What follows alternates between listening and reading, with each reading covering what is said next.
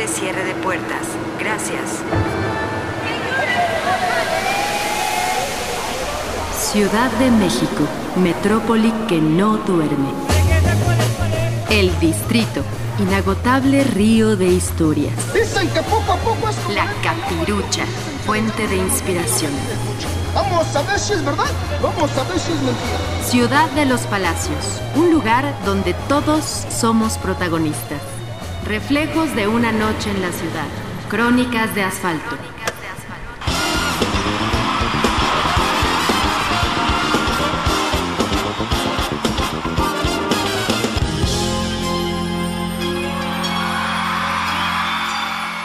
Crónica, La Noche Bonita de Luis Miguel, de Carlos Monsiváis, del libro México en 100 Crónicas.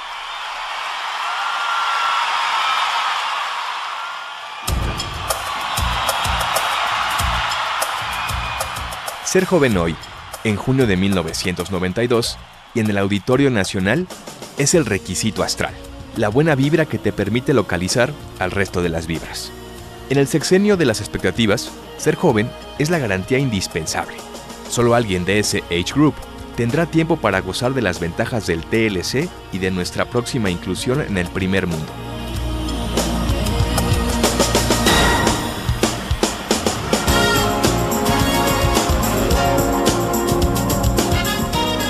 Y aquí en el concierto todo es, en el sentido de que todo quiere ser primer mundista y por lo mismo juvenil.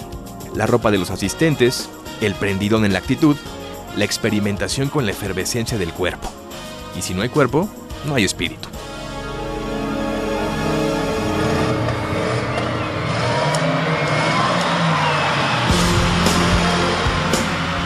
No hay sexo más seguro que el del espectador aislado en la castidad de su butaca. Y no hay acto de reconocimiento erótico que equivalga al primer enfrentamiento con el ídolo.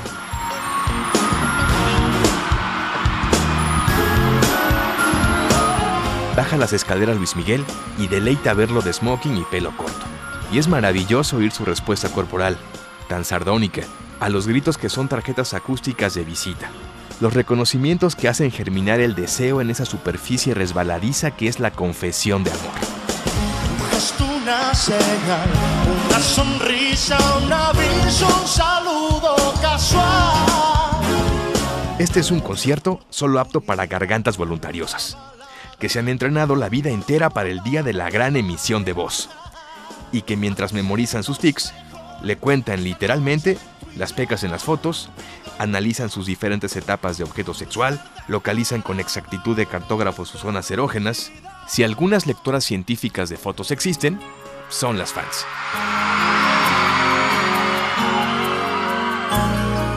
Luis Miguel sonríe con amplitud, tal vez para que el universo tenga dueño. Pensando en ti, recordándote. Y es evidente que el carácter facsimilar de las canciones de hoy tiene su razón de ser.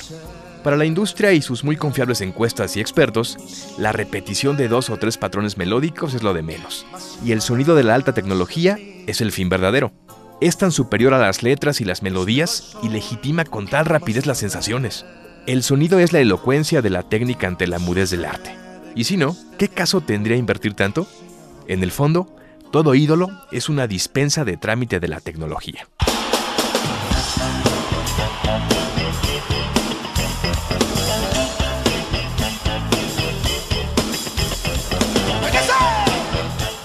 Luis Miguel canta, y en sus movimientos, en la displicencia de sus ademanes, bonus plus al auditorio, se transparenta su táctica preferencial.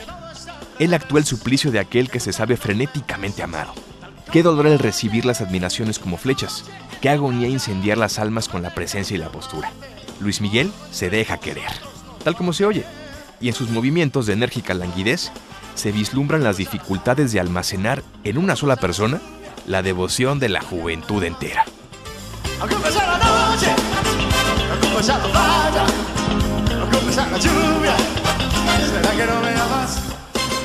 Él se toca la cabellera una vez más, certificando que aún no lo sorprende la bíblica Dalila. Las chavas se abrazan en grupos de tres o cinco y siguen el ritmo de la feligresía, y asomado al maravilloso espejo del frenesí aturdidor, Luis Miguel comprueba lo que ya sabía, porque el narcisismo es comunicativo, Y lo que se le había olvidado, porque el narcisismo es amnésico, él es guapérrimo. Su voz arrebata. Él se mueve copularmente y cada uno de sus gestos, si así dicen así debe ser, desata el canibalismo visual. ¿Será que no me-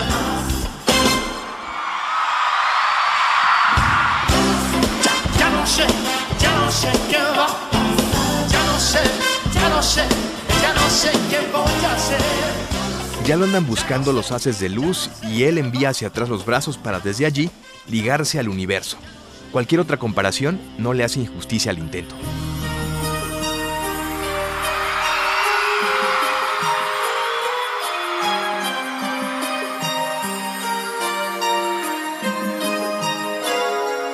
Saber que no te voy.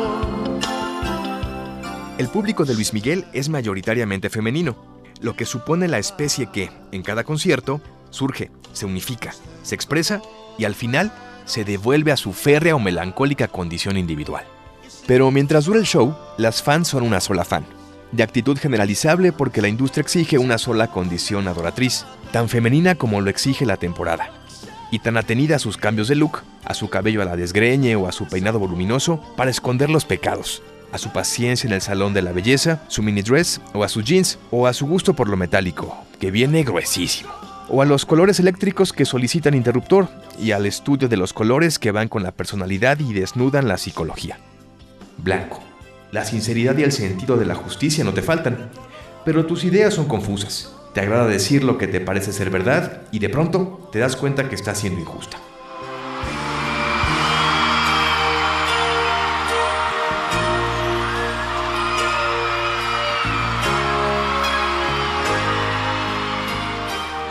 Súper. Increíble. A esta chava única la unifica también el lenguaje, que viene ya centralmente de la publicidad y de su afán de elogiar sin consideraciones. Todo es súper. Todo es increíble. Y todo se asocia con productos. El toque locochón. Ponte las pilas. Haz rentables tus ganas. Para la chava única e indivisible, el habla es un apéndice de los comerciales. La realidad es un comercial. Y a ella le toca promocionarse o promocionar. Ser o no ser un producto. He allí el dilema. Lo que no obsta para que además haya madurez sexual, o por lo menos información y se converse sin timideces de la menstruación, o se distinga de marcas de condones, o se esté al tanto de que dispaurenia es el dolor durante el acto sexual. ¡Qué gruexo!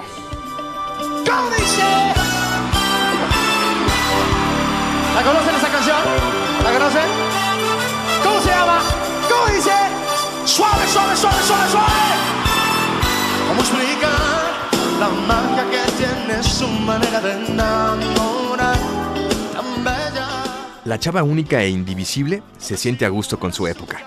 Esta ya es otra rola.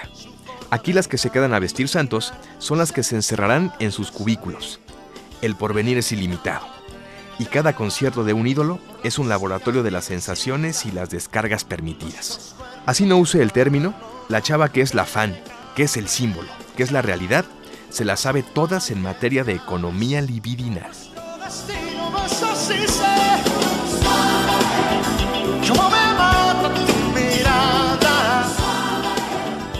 Baladas hechas en serie para conciertos en serie que convocan reacciones en serie.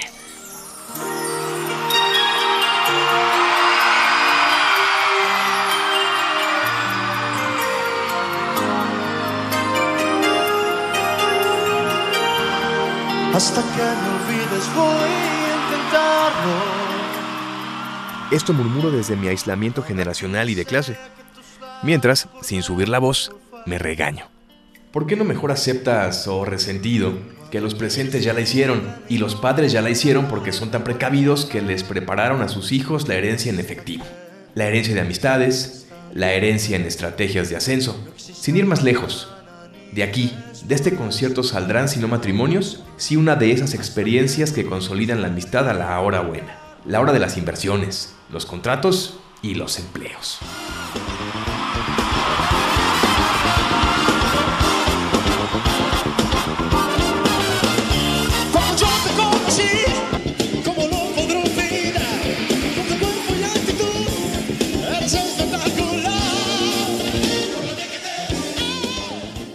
La señora no quiere que su hija se levante y baile, y la jala obligándola a sentarse. Ella le resiste, se para y quiere desfogarse. Recibe la nueva conminación, se siente y forcejea verbalmente. Se incorpora otra vez y ahora la madre la acompaña, vencida por la urgencia de no revelar su edad mental, de no jubilarse ante tan selecta concurrencia. Alberga una sospecha. Aquí se viene a todo menos a escuchar a Luis Miguel. Ya lo oyeron y ya lo irán. Aquí se viene a ver a Luis Miguel y a recibir fervorosamente el griterío que es la canción genuina, que es el concierto verdadero. Si uno se fija en las canciones, se pierde lo fundamental del concierto.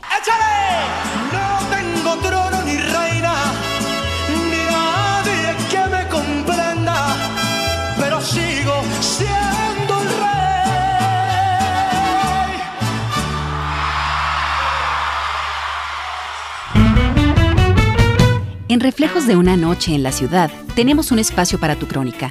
Los requisitos son que se desarrolle durante la noche en cualquier ciudad del mundo, con una extensión de una cuartilla, máximo cuartilla y media. Las crónicas son sucesos narrados en orden cronológico, en primera o tercera persona. Una crónica es el reflejo de lo que sucede en la vida diaria, contada de manera sencilla, pero con un lenguaje literario. Mándanos tu crónica al correo electrónico reflejos@radioeducacion.edu.mx, al grupo de Facebook Cronistas de Reflejos o si lo prefieres, directamente en Radio Educación, Ángel Urraza 622, Colonia del Valle. No olvides anotar tu nombre, tu ocupación y tu teléfono o correo electrónico. Las crónicas más destacadas podrán ser transmitidas en este espacio radiofónico.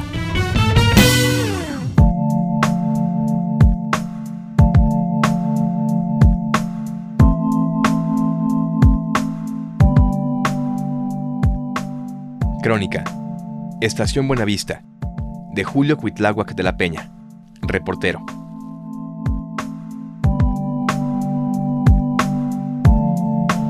A veces soy un Juan esperando un mensaje de mi amante, esperando la mano de la soldadera sobre mi barba crecida, esperando un trago de sotol para aliviar las tardes solas. Estoy frente a la estación de Buenavista. Aquí ya no hay ferrocarril ni estación, pero me acurruco en un rincón del suburbano, añorando las miradas y las maletas, los bultos y los sueños enredados en las cabezas huastecas, guaves y coras y los guajolotes con sus picos abiertos queriendo atrapar el agua de la tarde.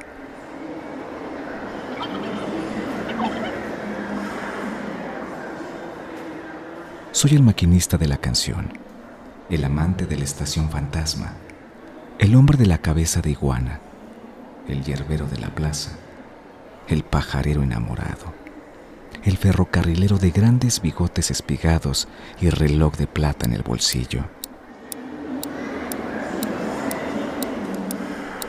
¿Ya no me reconoces? El del overol desgastado, el de piernas envueltas en azul de cielos rasos, el de boca de barro roto desgranando versos por los durmientes. Soy el viajero y me robaron el tiempo.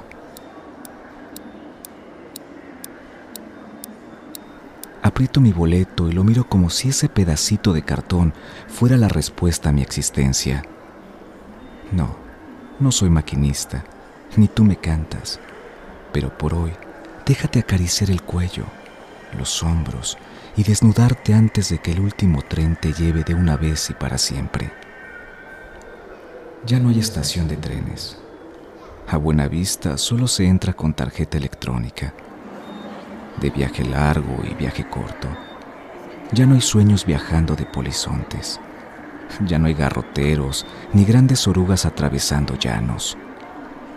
Pero yo seguiré viniendo aquí todos los domingos, esperando un milagro del tiempo y escuchar los silbidos de la máquina de vapor. Donde era una romería dominical, hoy es una plaza comercial. Ya no hay ñañús vendiendo sus elotes asados ni cinturones, porque el comercio ambulante está prohibido. Parece que también está prohibido la nostalgia.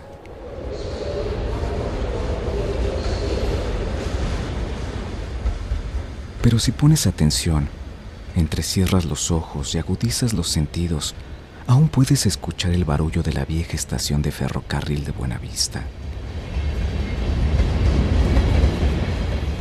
Podrás ver a los amantes darse un beso de despedida y prometer el regreso en cuanto termine la revuelta. Podrás ver a las madres echando la bendición sobre la frente de su hijo y a los hermanos viendo su infancia alejarse lentamente sobre metálicas ruedas. Podrás ver a los de primera clase, ellas con sus abanicos y vestidos de encaje, y ellos con sus bombines y sacos negros como sus miradas detrás de los espejuelos redondos.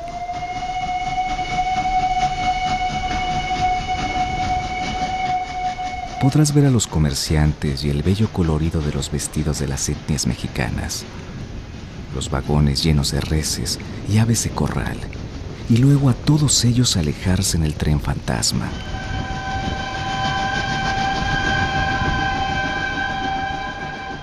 El que parte todos los domingos a la misma hora, al que siempre vengo a despedir como si fuera la última corrida de la tarde.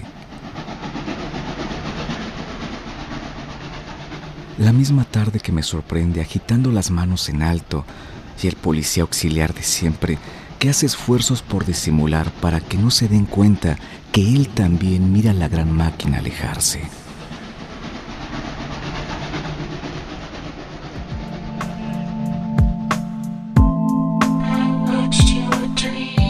Hoy, en Reflejos de una noche en la ciudad, escuchamos La noche bonita de Luis Miguel, de Carlos Monsiváis, del libro México en 100 crónicas, y Estación Buenavista, de Julio Cuitláhuac de la Peña, reportero.